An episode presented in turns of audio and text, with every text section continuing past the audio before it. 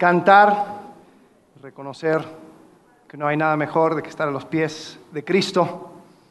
Si ven como mochila, es porque nos vamos de viaje y vamos todos de viaje. Hoy vamos a terminar nuestra serie acerca del discernimiento. Hemos estado hablando acerca del el cuerpo, hablamos del placer, cómo poder tomar decisiones sabias acerca de mis decisiones de entretenimiento, cómo tomar decisiones sabias acerca de las relaciones en nuestras vidas, de qué manera o qué marco mental tengamos para tomar esas, esas decisiones. Y hoy vamos a hablar de un tema nada controversial, vamos a hablar acerca del dinero. Hoy el mensaje se llama Me afana la lana. A ver, trato de decirlo. Y sí que es cierto, ¿no? ¿A quién le afana la lana? Pues todos. Y los que no están muy ocupados pensando en la lana para levantar la mano. Eh, y vamos a hablar acerca de esto en términos de un viaje. ¿Por qué? Porque el dinero es un medio para alcanzar un fin. Es, son herramientas que puedo utilizar en lo que voy alcanzando una meta. Y quizás la pregunta es, pues, ¿cuál es tu meta? ¿Cuál es nuestra meta? Se supone que nuestra meta es,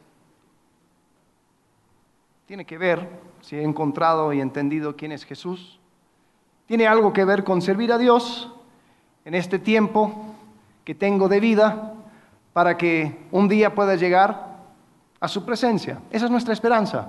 Como quienes han entendido las buenas noticias de Jesucristo, de que vino, vivió una vida perfecta, murió a causa de nuestros pecados y resucitó y ahora ofrece una esperanza eterna, nosotros que estamos todavía con vida sobre esta tierra, tenemos como meta llegar a su presencia y cada día que vamos caminando nos vamos transformando a su imagen. Entonces, si hablamos acerca de nuestra meta, tiene algo que ver con quizás la meta que Jesús mismo nos dejó, ¿no? Ir a ser discípulos a todas las naciones, bautizándoles, enseñándoles todas las cosas que yo les he enseñado. A ver, una pregunta. ¿Cuántos de ustedes, si el dinero no fuera un asunto, servirían a Dios de manera más significativa? Si el dinero no fuera asunto. Ok, bien, somos bien honestos en esta iglesia. Los demás no sé qué van a hacer con su tiempo, pero, pero bueno, ustedes gracias por levantar la mano. Eh, yo creo que cualquier persona que haya entendido quién es Jesús, cualquier persona que ha entendido eh, de que la vida abundante existe dentro de cumplir el propósito por el cual Dios nos creó, entenderíamos que nuestra meta tiene que ver con cumplir la misión que Dios nos ha dado. Si estás anotando, mi idea central es de que el dinero bien usado crea margen para extender el reino de Dios. El dinero, bien usado, crea margen para extender el reino de Dios. Entonces, si estamos hablando acerca de una meta para nuestro viaje, la meta es crear suficiente margen para poder servir a Dios de manera efectiva, para poder estar involucrados en esa, en esa eh, lo, llaman la gran comisión, ¿no? porque nos, nos dejó un mandato, ese gran mandato de ir, de hacer discípulos, de enseñar, de bautizar. Y quizás la imagen que se nos viene a la cabeza tiene que ver con un misionero en la selva, Siempre, siempre está en la selva, ¿no? Eh, y, ahí servir y encontrar una tribu que, no, que, nunca se ha alcanzado, entonces decir, ah, va a ser una, una, semana misionera, entonces vamos a hablar acerca de ser misioneros. No, estoy hablando de involucrarte en la obra de la iglesia. Eso puede ser cualquier cosa, puede ser abriendo tu casa y siendo generoso y poder recibir a personas para, para tener conversaciones acerca de este Cristo que nos salvó. Puede ser eh, acerca de enseñar o platicar o invitar a otros a que caminen, eh, en, ayudar a otros en, en este camino de transformación. Entonces, todo eso se lleva a cabo con margen. Cuando hablo de margen, a ver, si, yo te digo, mira, yo quiero hacer esto, pero quiero dejar un margen de error, ¿qué estoy diciendo? Pregunto. ¿Un, espacio para qué? Para cometer errores, ¿no? Si yo digo, corrí una carrera y gané por gran margen, ¿qué estoy diciendo? Que una gran ventaja, un gran espacio entre primer lugar y segundo lugar. Cuando hablo de margen estoy hablando de espacio. Muchas veces nosotros no hacemos cosas que nos gustaría hacer porque nos falta espacio, nos falta el tiempo y ese espacio financiero para poder llevar a cabo esa misión. Pero antes de continuar, creo que tenemos que ser sinceros. Porque yo te voy a hablar acerca de un viaje a un lugar. Pero tienes que estar de acuerdo con querer ir en, esa dirección. Porque nada de lo que hablamos hoy va a servir si tu meta no es cumplir la misión que Cristo nos ha dado. Si el dinero para ti es un medio para otro fin, si Dios para ti es un medio para otro fin, entonces este mensaje ya no servirá de nada. ¿Por qué? Porque cuántas personas toman tanto el dinero como una herramienta para alcanzar otra cosa. Bueno, yo quiero el dinero para alcanzar respeto. Yo quiero que la gente me respete. Tanto me ha, faltado el respeto que yo quiero ganar mucho dinero para que me digan licenciado, ¿no? Aunque no, no tenga ni la secundaria. Llega un punto donde te dicen licenciado, te, ven con coche y dices, bueno, debe ser licenciado. Eh, y, hay personas que, anhelan eso y dicen, yo quiero dinero para que me, para que me miren bien y que me, me miren con mi ropa de marca y que me respeten. Hay otras personas que dicen, yo quiero el dinero para poder alcanzar esa felicidad que nunca tuve. Otros hasta tienen buenas motivaciones dicen, yo quiero dinero para dar a mis hijos una vida que yo nunca tuve. El problema es que si ese es tu fin, entonces vas a llegar a cualquier otro lugar. Son buenas cosas, pero no debe ser el fin. Incluso hay personas que usan a Dios como un medio para un fin. ¿Cuántas iglesias están llenas? Y esas iglesias lo que enseñan es de que si tú das a Dios, si tú plantas tus semillas, si tú haces esto, entonces Dios te va a dar más. Entonces tú vas a tener más. ¿Cuál es la meta? El tener más. ¿Cuál es el medio? Dios. Entonces Dios es un tipo de inversionista. Dios, tú inviertes en Dios y ya después sacas. Es como un banco, ¿no? Hay personas que lo comparten. Se llama el Evangelio de la Prosperidad. ¿Y qué les atrae? La prosperidad. Así que si ese es tu marco mental y esa es la meta al cual quieres llegar, eh, lo que vamos a hablar ahorita no, no, no, no va a tener mucho sentido. Pero,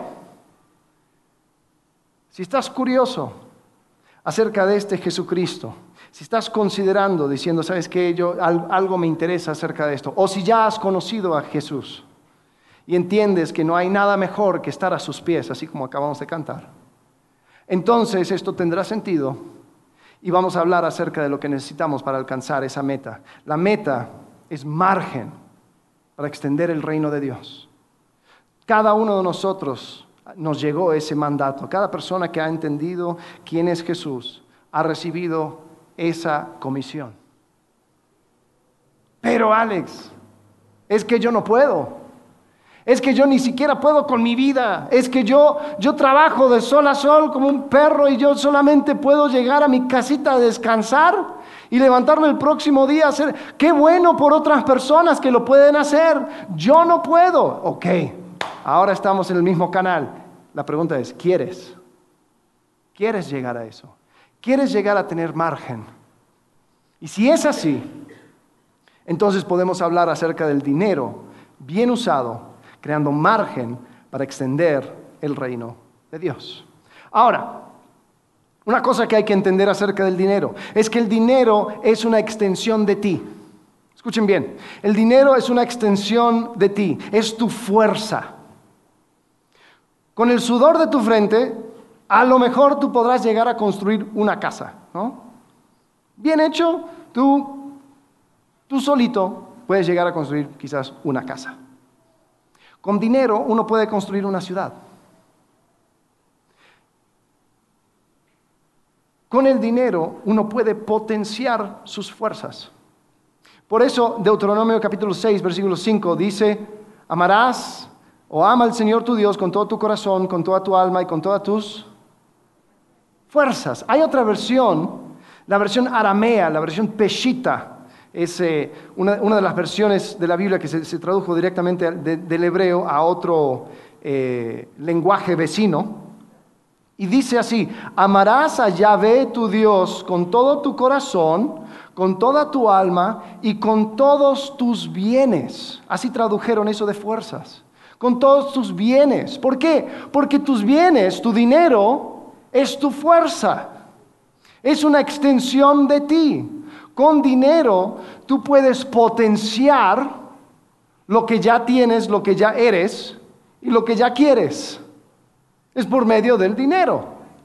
El apóstol Pablo en diferentes situaciones iba buscando margen para alcanzar esa meta.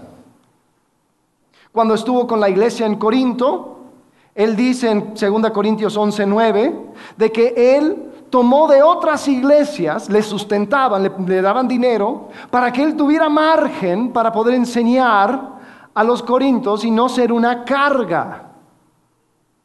Cuando estuvo en otra iglesia, en Tesalónica, él dice en 1 Tesalonicenses 2.9, dice que él trabajó con sus manos para no ser una carga y así tener margen suficiente para poder cumplir la obra que Dios le había encomendado. Entonces tiene que ver con crear espacio, con crear espacio. ¿Cuántos le gustarían un poco más de espacio en su vida, su tiempo y sus finanzas? Sí, ok. Yo creo que todos podríamos tener un poco más de espacio. Entonces, si están de acuerdo conmigo en esa meta, la meta es crear margen para poder extender el reino de Dios. Entonces podemos empezar a analizar el camino. ¿Cuál es el camino? El camino a llevar tiene varias cosas, varias eh, características que simplemente son, si uno va a pasar por montañas va a tener que llevar sudadera, va a tener, si uno va a subir a una montaña hay zapatos especiales que tiene que llevar, si va a pasar por el desierto tiene que llevar cierta ropa, ¿no? Este viaje tiene ciertas características. Son cuatro. Y basados en esas características, nosotros respondemos. La primera característica de este viaje, bueno, tiene que ver con Dios, el carácter de Dios. La primera es de que, de que Dios es dueño. Dios es dueño de todas las cosas. Eso es, independiente si tú lo crees o no, Dios es dueño de absolutamente todo. En Ageo 2.8 dice, mía es la plata, mío es el oro, afirma el Señor Todopoderoso. En Salmo 50, 10 dice, pues míos son los animales del bosque, mío también es el ganado de los cerros, conozco a las aves de las alturas y todas las bestias del campo son míos. Si yo tuviera hambre no te lo diría, pues mío es el mundo y todo lo que contiene. Dios siendo creador es también dueño del universo. Él es dueño de todo y no necesita nuestro permiso para actuar y ni le hace falta nada. ¿Cuál es mi respuesta? Si Él es dueño, yo soy mayordomo, yo soy administrador de lo que Él me da. No es que eso lo que me cae a la mano es mío, es para que yo lo administre, porque es de Dios. Entonces, es un cambio de mentalidad. Porque muchas veces nosotros hablamos, incluso tenemos, o sea, bueno, e, e, es importante tener algo propio, tener su patrimonio, y después cuando queremos hablar acerca de estos temas financieros, preguntamos, Dios, ¿cómo quieres que yo gaste mi dinero? La pregunta en realidad está mal. Debería ser, Dios, ¿cómo quieres que yo administre tu dinero? Un poco diferente, ¿no? Un poco diferente la perspectiva. Pero tenemos que comenzar con la base, si estamos mirando esta meta, tenemos que entender de que hay una realidad innegable. Dios es dueño. Si yo tengo bienes, soy meramente administrador de esos bienes. La próxima cosa tiene que ver con Dios siendo Señor. No es solamente dueño, sino que también es Señor. En Job 1.21 dice, desnudo salí del vientre de mi madre y desnudo he de partir. El Señor ha dado, el Señor ha quitado, bendito sea el nombre del Señor. ¿Sabes? No hay detalle ni situación que se escape la vista de Dios. Él está en control de todo y en su mano está la posibilidad de intervenir como quiera en cualquier asunto de la vida. Él está en control, Él es Señor y si Él es Señor, entonces yo debo ejercer el contentamiento.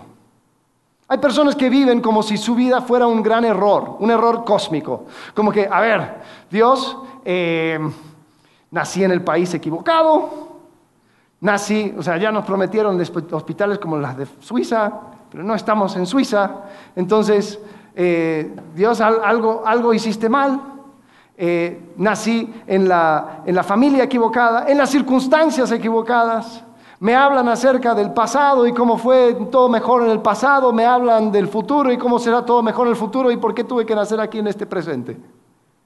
Yo no tengo control de eso. Pero te digo algo, no se escapó de la vista de Dios. Entonces, si yo vivo como si esto fuera un error cósmico, entonces no estoy ejerciendo el contentamiento. Hay personas que no pueden estar contentos sin que tengan un cierto nivel. Bueno, cuando tenga esto, entonces sí. Pero bajo esto, no. Voy a estar quejándome todo el día. En 1 Timoteo pone la barra muy baja. 1 Timoteo capítulo 6, versículo 8. Así que si tenemos comida y ropa, ropa y comida, contentémonos con eso. Ah. Ropa y comida. ¿Quién tiene ropa y comida? La mayoría. Otros están pensando en la comida. Contentémonos con eso. Ahora, ojo, no dice conformémonos con eso. No dice que seamos así como las carmelitas descalzas y ya, y eso es lo que Dios quiere para absolutamente todo el mundo. No, no, no, no estoy diciendo conformémonos con eso. Está bien uno apuntar y decir, me gustaría esto y lo otro, está todo bien. Pero no creas el engaño de que si no tengo tal o cual cosa, no puedo estar contento. Si tu contentamiento depende de lo que tú tienes, no has entendido este concepto de Dios como Señor. Porque entonces Dios se equivocó contigo. Dios es dueño, Dios es Señor. Dios es quien reparte. Tercera cosa. Dios es quien reparte. Primera Crónicas 29, 12 dice, de ti proceden la riqueza y el honor y tú lo gobiernas todo. En tus manos están la fuerza y el poder y eres tú quien engrandece y fortalece a todos. Dios escoge a quien fortalecer y engrandecer. Cuando habla con Habacuc dice, mira, estoy levantando a los caldeos, una nación, una nación temible. Cuando habla acerca de eh, otro imperio, los, los medos y los persas, dice, aquí mi siervo Ciro, y habla acerca de él levantándole. Dios está involucrado en todos estos aspectos y Él es el quien reparte. ¿Cuál debe ser mi respuesta? Yo debo de ser fiel. Entonces, muchas veces nosotros pensamos de que este asunto no tiene que ver conmigo porque yo no tengo suficiente como para manejarlo ni bien ni mal. Ahora, esto no es cierto. No, no, no, me responderás. Es que yo tengo un primo en Houston. No todos tienen un primo en Houston. Yo tengo un primo en Houston que tiene, que tiene muchísimo más dinero. Y cuando yo veo mi vida, yo me doy cuenta que la verdad eso, eso de administrar, o sea, la verdad con que tenga para mi cervecita fin de semana, ya no puedo para más. O sea, yo, yo ¿qué, voy a estar administrando y esto de lo demás? así como entra, me sale. Y la cosa está difícil. ¿No? No es una frase célebre. La cosa está que difícil. Entonces, ¿qué, voy a estar yo administrando? Espérate, ¿quién es el que reparte? Dios. En Mateo capítulo 25, versículo 21, el parábolo de los talentos da a uno tres, da a otro dos, da a uno uno, o diez o cinco, bueno, diferentes cantidades. Y dice al que hizo bien, hiciste bien, siervo bueno y fiel. En lo poco has sido fiel, te pondré a cargo de mucho más. Ven a compartir la felicidad de tu Señor. Mira, nadie es tan rico ni tan pobre que puede ser exento de la responsabilidad de manejar bien sus finanzas. Porque nosotros tenemos la responsabilidad de responder a Dios por cada peso. Porque yo soy administrador. ¿Por qué? Porque Dios es dueño. Yo debo de, ejercer contentamiento. ¿Por qué? Porque Dios es Señor, no se escapa de su vista. Yo debo de entender de que Dios es quien reparte y lo que yo debo de hacer es ser fiel con lo que tengo.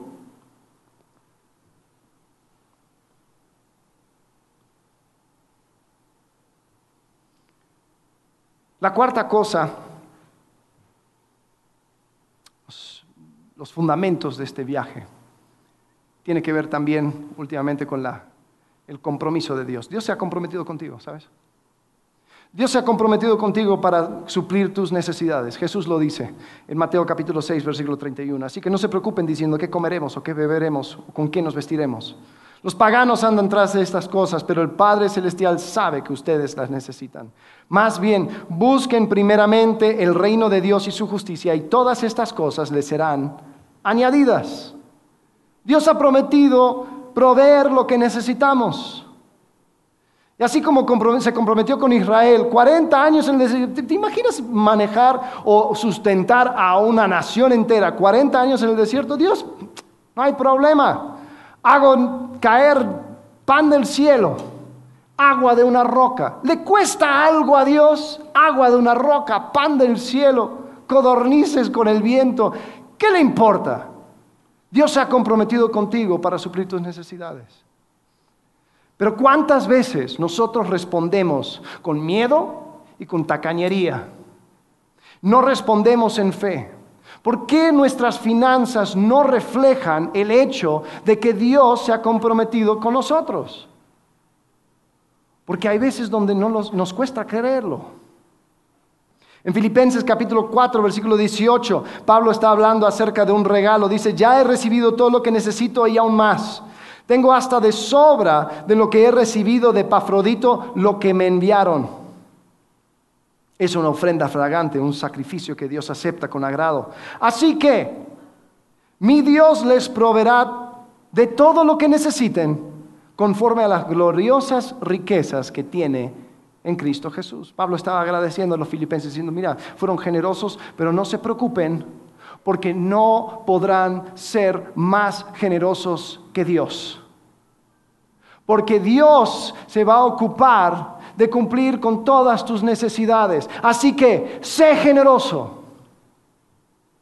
Responde en fe a lo que Dios te ha... O sea, si, Dios se ha comprometido contigo, no hay problema.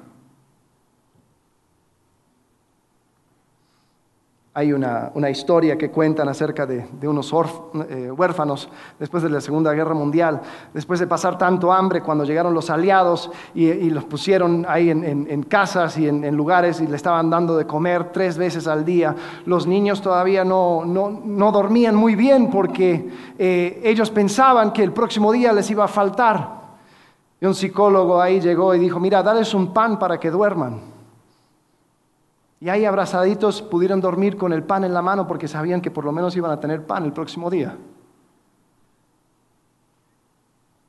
Y era esa certeza que les permitió descansar. ¿Cuál es la oración que Jesús nos enseñó? Nuestro pan diario, dánoslo hoy. ¿Tú crees que Dios se te lo va a negar? Dios se ha comprometido contigo. ¿Tú crees que puedes ser más generoso que Dios? De que si empiezas a abrir tu mano, si empiezas a buscar y, sentir compasión por los demás, pues entonces van a venir cual pirañas y me van a dejar sin nada. No, no, uno se tiene que cuidar. no vas a ser más generoso que Dios, te lo puedo garantizar. Entonces, ¿cuáles son los fundamentos de este viaje? Bueno, que Dios es dueño. Por lo tanto, yo soy mayordomo. Dios es Señor, por lo tanto, yo debo contentarme. Dios es quien reparte, por lo tanto, yo debo ser fiel. Y Dios es quien se compromete, por lo tanto, yo puedo responder en fe. Muy bien, trazamos nuestro viaje. Nuestra meta es poder tener margen para poder extender el reino de Dios. Aquella cosa que quizás dices, yo no tengo, yo no puedo, yo mira mi situación. No te preocupes. Dios nos ha dado lo que necesitamos para eso.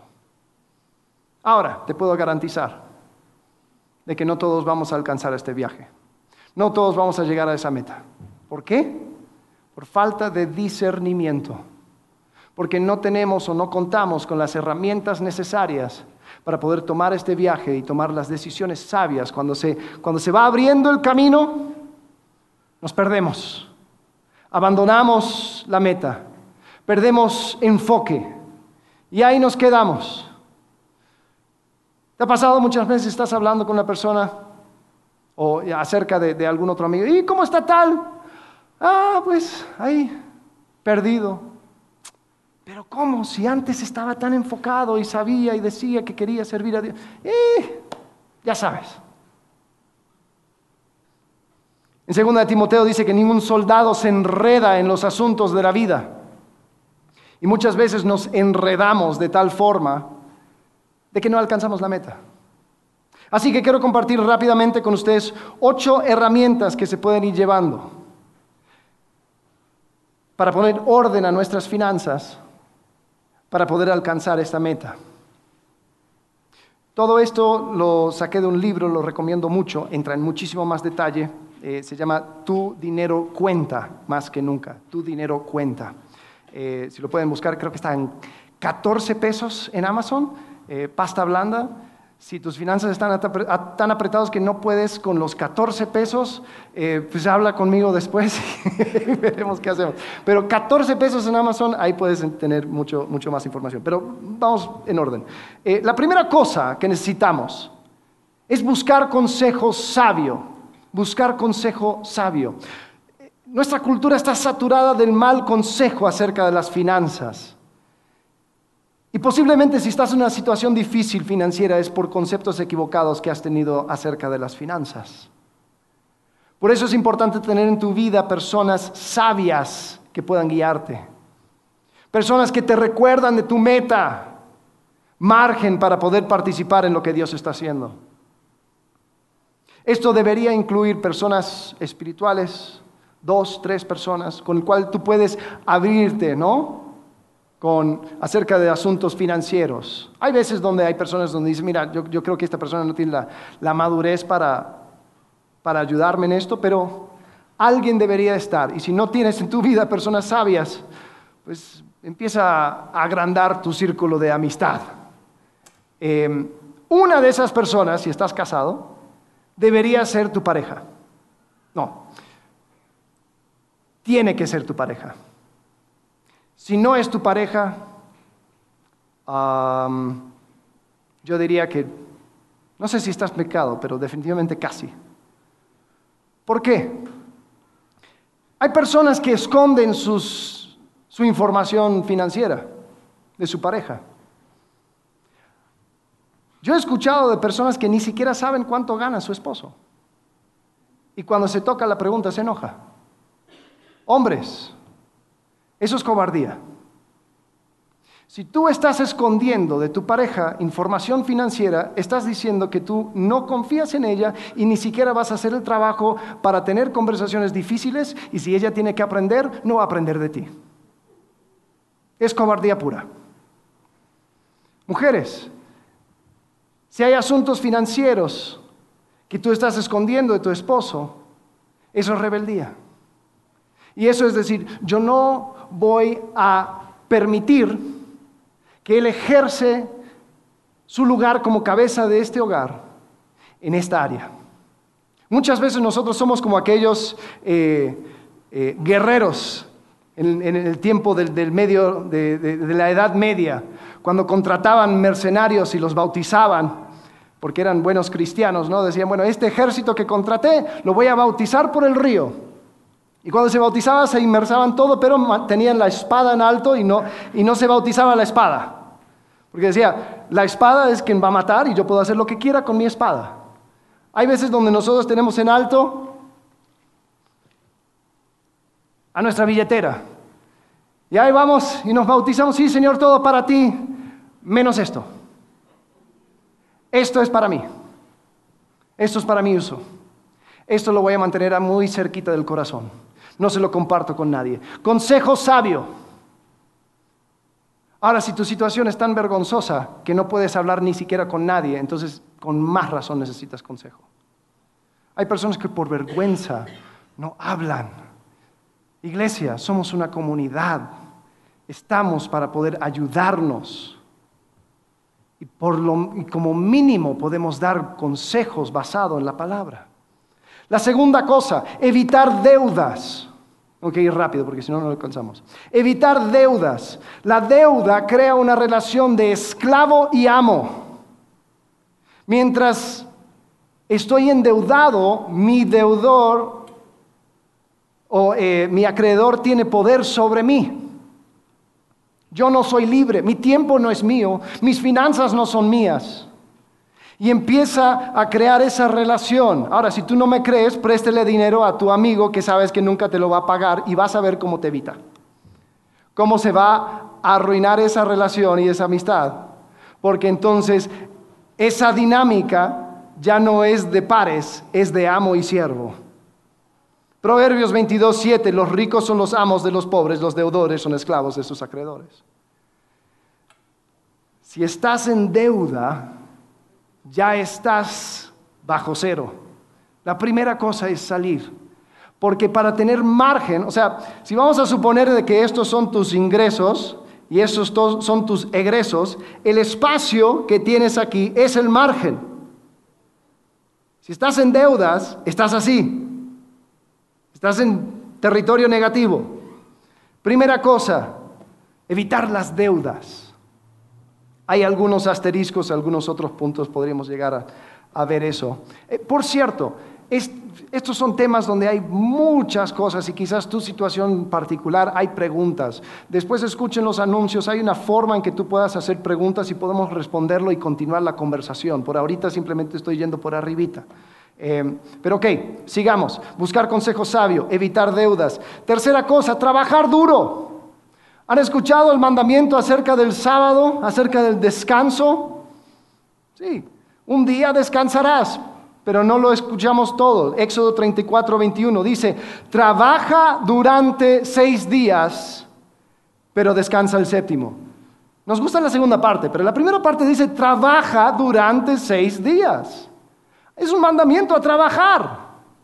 Y cuando trabajemos tenemos la oportunidad de mostrar el carácter y la persona de Dios. Tenemos la oportunidad de mostrar la excelencia con las herramientas que Dios nos ha dado. ¿Te imaginas si, es, si en esos seis días que Dios estaba trabajando, creando la tierra, lo hubiera hecho con las mismas ganas con que nosotros vamos a trabajar? Uy, sería un desastre. Menos mal Dios se encargó de todos los detalles. Pero ¿cuántas veces nosotros, por no trabajar duro, por no poner excelencia a la cosa, el nombre de Dios es blasfemado porque dice, ay no, un cristiano, contratar a un cristiano, hacen el trabajo a medias y siempre están dando largas. Y después te... me pasó. Después te andan mandando devocionales. Pues por favor, haz tu trabajo en vez de mandar devocionales por WhatsApp. El punto es, el trabajo es un área para poder mostrar el carácter y la persona de Dios. Entonces, tenemos que poner diligencia para crear esas oportunidades financieras para el margen que buscas. ¿No te ha tocado todos? Creo que tienen un familiar que constantemente está sin trabajo, ¿no? Y uno se esfuerza la primera, la segunda para encontrarle chamba y después te das cuenta que la, razón por la cual no tiene chamba es porque no quiere trabajar y punto. dices, ya, ya no hay otra cosa que hacer. Siempre hay excusas. Siempre está orando por trabajo. Hombre, el trabajo que agarres, hazlo con excelencia, como para el Señor y no para los hombres. Eso es lo que dice la Escritura. Tú no trabajas para un jefe. Tú no barres por donde, ¿cómo es el dicho? Por donde pasa la suegra. Donde ve la suegra. El trabajo que hacemos lo debemos hacer entendiendo que es Dios quien nos ve. Y eso va a crear las oportunidades para margen. Ok, entrada, salida. Tengo que gastar sabiamente. Tengo que saber dónde va. Nosotros llegamos a fin de mes y ahora, ¿y ahora dónde se fue el dinero? No nos damos cuenta. ¿Sabes? Hay un fenómeno que se llama crecimiento de estilo de vida, donde según se nos va subiendo los ingresos, los egresos van juntos. Acuérdate, ese espacio es el margen. Pero claro, antes cuando vivía con 900 pesos y me entraba mil, pues ya no es igual que cuando me entra 10 mil pesos, pues sigo gastando 990 o 9.990. Y así continuamente. Y no importa cuánto tenga, nunca voy a tener suficiente. Y la cosa siempre va a estar, ¿qué? Difícil. Y hasta nos sorprendemos, ¿no? Y, gente dice cosas como que hay personas que viven con salarios de 50 mil pesos y son felices. ¡Wow! Pero claro, esa persona seguro gasta, le entra muchísimo más, pero también gasta muchísimo más. ¿Cómo le hacen? si mi meta es margen, debo trabajar duro para ganar más, lo más que pueda, pero también debo gastar lo justo y lo necesario. Próxima cosa, tengo que ser absolutamente honesto. Tengo que ser absolutamente honesto en mi vida financiera. Porque si mi idea, si mi meta es crear margen para extender el reino de Dios, no tiene sentido si trato de alcanzarlo a través del engaño y la mentira. El problema es que es tan fácil hacerlo, ¿no? La cajera me da el cambio incorrecto y hasta doy gracias a Dios por la bendición de esos 200 pesitos más, ¿no? ¡Wow! ¡Qué bueno! ¡Qué bueno es Dios, ¿no? No, ve y regrésalo.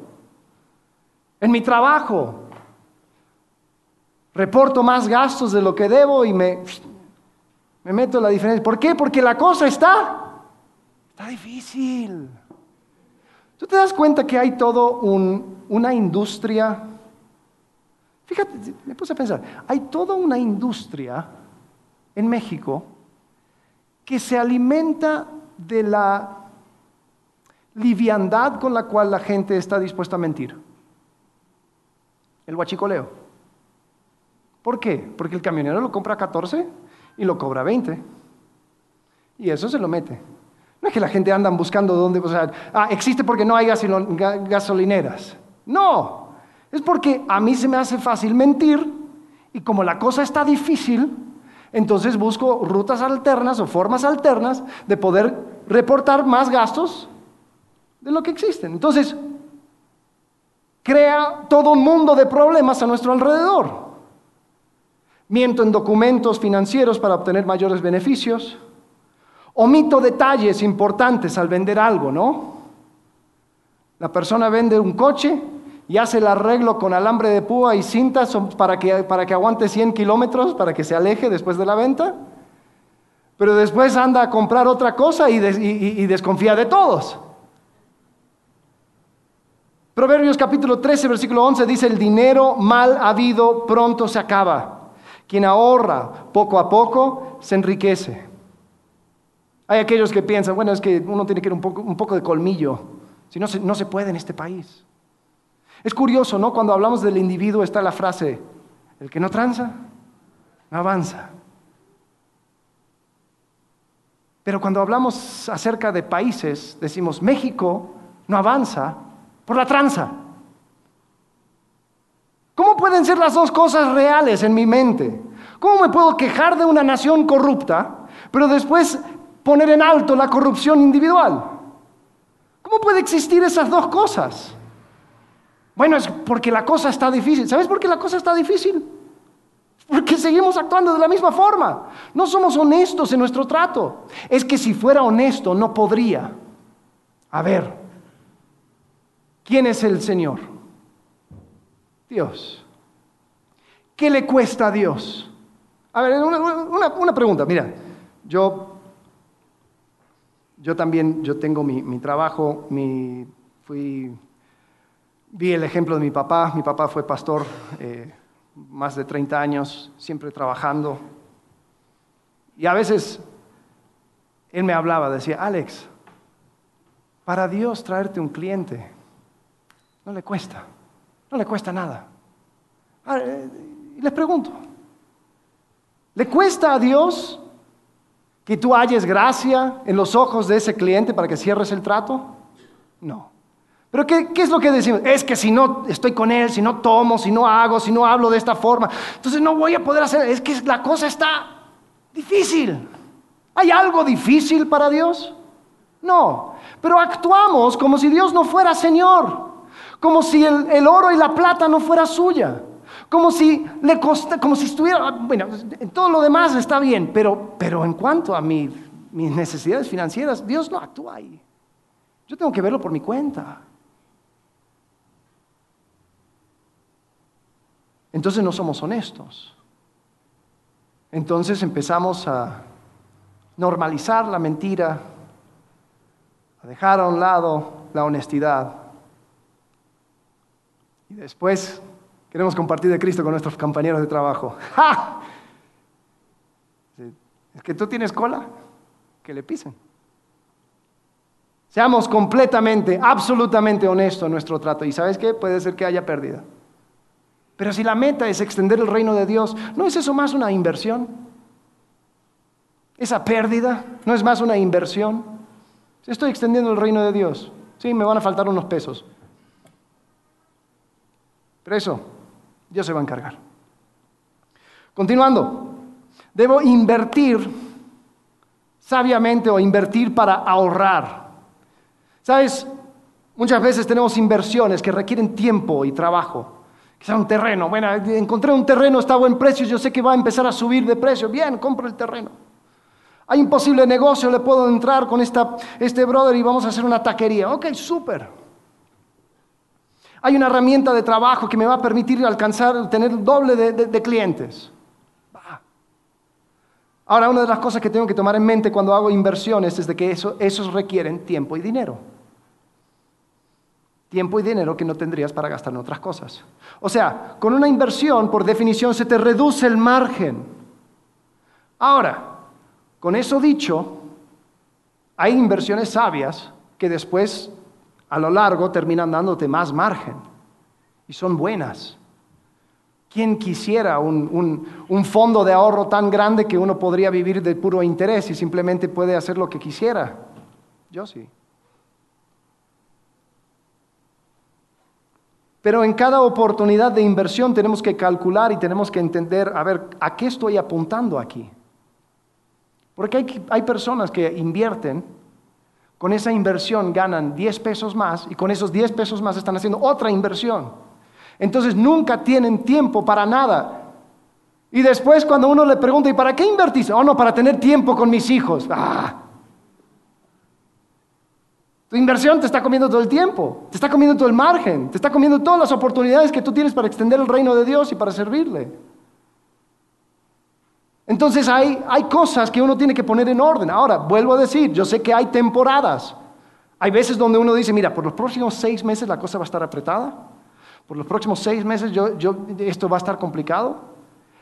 Pero después de esto, te, prometo, esto va a crear suficiente margen para que, para que valga la pena. Ok, súper. Por eso esto se llama discernimiento. No hay reglas fijas, pero tú tienes que saber bien cuál es tu meta. Y no pretendamos. Entonces, es entender que construyendo ese en tu terreno puede absorber todo tu tiempo, que el manejo de ese negocio puede quitarte todas las ganas de hacer cualquier otra cosa porque terminas reventado. Entonces, tengo que invertir para ahorrar. Siguiente, ya la penúltima, dar generosamente. ¿Sabes esta meta que pusimos de margen para poder extender el reino de Dios, tiene que ver con generosidad, porque la meta es poder alcanzar o, extender de manera más efectiva el regalo que un día recibimos, que son las buenas nuevas de Jesucristo. Y tener ese espacio y ese, tiempo para poder hacerlo. ¿Sabes? En las iglesias antiguas, si tú lees las cartas de las iglesias, tú encuentras diferentes personajes y diferentes personas. Tú ves a Priscila y Aquila que también trabajaban y ves cómo ellos aparecían en diferentes evangelios y parecía que le iba siguiendo a Pablo. ¿Y de dónde conseguía ese dinero? Trabajando. Pero su trabajo y lo que recibían de su trabajo era para crear ese margen para poder ser parte de la obra de Dios. Tú ves a hombres como Gallo, que podía tener su casa para que Pablo pudiera pasar el invierno ahí. Era un hombre seguro rico, que tenía su, su casona. Decía que él tenía la iglesia ahí. Pues ¿qué vamos a hacer? Un hombre rico que tiene recursos lo ofrece generosamente a la iglesia. Pues ¿qué va a suceder? Pues crece la iglesia. Dios es glorificado a través de sus bienes. Entonces, cuando yo veo las finanzas como herramienta para dar generosamente, me cambia la, perspectiva. Y es posible ser generoso en cada paso. Una de las cosas que nosotros hablamos como iglesia es generosidad proporcional. Así como cada uno ha recibido, que sea generoso. Ahora, muchos escucharán y entenderán el, término diezmo. La verdad no me quiero poner en esa pelea. El diezmo no es una cosa necesariamente que en el, Nuevo Testamento lo describe con, de manera absoluta. Pero hay un valor en apartar un porcentaje de lo que tú tienes y decir, esto va para extender el reino de Dios. Quizás no tengo el margen necesario como me gustaría, pero puedo ser generoso hoy, siendo parte de lo que Dios está haciendo a través de su iglesia. Y esto lo voy a apartar. ¿Sabes por qué? No, no porque Dios necesite tu dinero o mi dinero. Porque el, oro y la plata es suyo. El dinero que tú tienes en tu bolsillo es porque Él te lo dio. Pero el dar generosamente, el dar de manera proporcional, nos va forzando a hacernos la pregunta, a ver, ¿por qué estoy haciendo esto? Otra semana más, ¿por qué? ¿Por qué estoy haciendo esto? Ah, es cierto, mi meta, mi meta, mi meta. Nos da la oportunidad de matar la avaricia. No hay mejor antídoto a la avaricia que la generosidad. Y cuando entiendo también el fundamento de que yo no puedo ser más generoso que Dios, se hace un poco más fácil. Porque el dinero bien usado crea margen para extender el reino de Dios. Y lo último, lo último, es entrenar a la próxima generación. ¿Sabes que Tú tienes una posibilidad de ser de impacto, no solamente con tus finanzas y con tu esfuerzo y lo que tú haces en tu propia vida, sino que puedes también empezar a poner los cimientos para una, una extensión de lo que tú ya has hecho, que va, va a ir más allá de tu propia vida. Si eres capaz de entrenar a la próxima generación, tu efectividad financiera puede extenderse. Hay personas que fueron muy generosos, muy generosos, pero no entrenaron a sus hijos y ahí se cortó. Y ahí se gastó ese dinero y ya el impacto que pudo tener, o sea, murió con la persona. Entonces la clave es enseñar a tus hijos a amar la meta de crear margen para extender el reino de Dios. Es mostrarles cómo se ve un manejo sabio de las finanzas. Si tus hijos ven tu manejo de las finanzas, ¿verán un manejo sabio? Y es también darles oportunidades para que aprendan a manejar su propio dinero. Una de las cosas que, me encanta de lo que hacen en, Vertical Kids ahí con los niños, cuatro, cinco, seis años, toman ofrendas. ¿Y qué ofrendas? ¿Con qué dinero?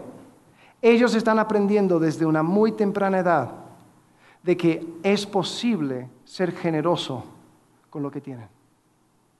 Entonces, ahí, ahí viene mi hijito Ben y me pide dos, tres pesos para que él pueda dar. Ni siquiera tiene concepto del dinero, pero él está dando. Y eso es parte de entrenar la próxima generación. Así que estos son los fundamentos, las herramientas que me voy tomando en mi viaje y yo sé que muchos se van a desviar. Muchos van a ir cayendo por el camino por falta de discernimiento, porque no es fácil. Porque constantemente hay otras voces y otros impulsos y otras cosas que yo quisiera. Y me desvío de mi meta, pero te puedo prometer, escuchen bien, la vida abundante, la vida feliz, la vida plena, existe en cumplir el propósito por el cual fuiste creado. Y si tú has conocido a Jesucristo como tu Salvador, si tu esperanza es eterna, te voy a decir que esa, esa plenitud de vida se encuentra cuando tú creas margen para ser parte de lo que Dios está haciendo ya. Cuando tú puedas tener margen para poder extender el reino de Dios. ¿Cómo voy a hacer? Mira, empieza a caminar y vas a ver cómo se van abriendo oportunidades. Y tú vas a poder tomar esas oportunidades porque ahora tienes margen. ¿Cuántas veces Cualquier oportunidad que se me ofrece, no, no, no, no, no, no, no. ¿Por qué? No tengo tiempo, no tengo dinero, no tengo ganas, no tengo fuerzas. Vamos a poner en orden las cosas. Vamos a crear margen. Vamos a crear espacio. Y vamos a ver cómo Dios actúa. ¿Te imaginas cómo se vería esta iglesia si todos tuviéramos margen? ¿Te imaginas cómo sería tu vida si tuvieras margen? Para poder hacer todas aquellas cosas que Dios te, pone enfrente de ti para que aproveches, que tantas veces rechazas, porque dices, es que la cosa está difícil.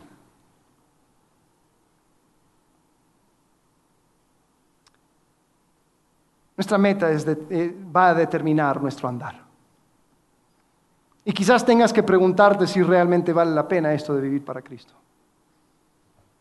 Quizás no estás convencido y si es así, pues estos consejos no te servirán de mucho.